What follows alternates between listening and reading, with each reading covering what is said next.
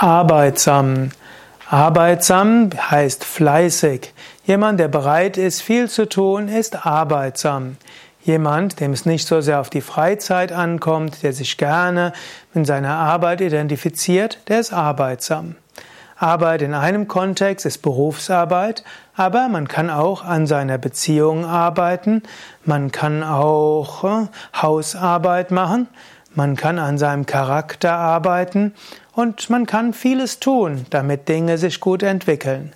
Man könnte sagen, jemand, der bereit ist, selbst vieles zu tun, der ist arbeitsam.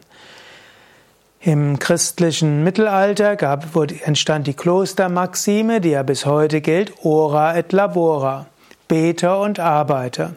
Wir können sagen, dass labora, eigentlich heißt das auch bemühe dich. Labora heißt auch etwas bereit sein, Mühen auf dich zu nehmen. Was heißen soll, auf der einen Seite gilt es, sich zu engagieren, etwas zu tun, sich zu bemühen. Ora heißt aber auf die Gnade Gottes vertrauen. Manches musst du selbst tun, arbeiten, arbeitsam sein.